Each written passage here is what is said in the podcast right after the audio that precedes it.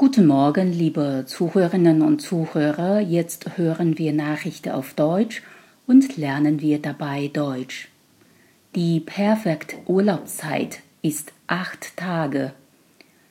Wie lange ist die perfekte Urlaubszeit? Die Antwort auf die Frage haben Wissenschaftler herausgefunden. Die Wissenschaftler haben 54 Arbeiter befragt die alle länger als 14 Tage, im Schnitt 23 Tage im Urlaub waren.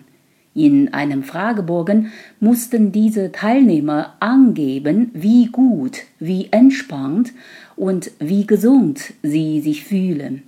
Den Fragebogen mussten sie vor Beginn ihres Urlaubs drei bis viermal während der freien Zeit und fünfmal danach ausfüllen.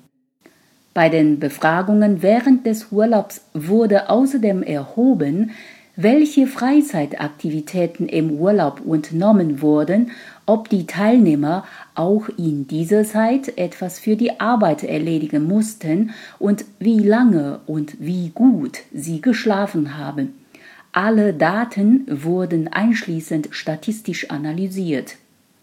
Die Forscher fanden heraus, Gesundheits- und Entspannungslevel der Befragten steigen mit Beginn des Urlaubs sofort an und erreichen nach acht Tagen ihren Höhepunkt. Danach nehmen die positiven Gefühle langsam wieder ab.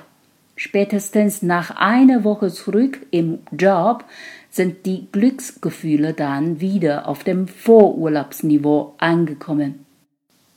Das heißt, für die ideale Entspannung sollten wir genau acht Tage in den Urlaub fahren und am neunten Tag wieder heimfahren.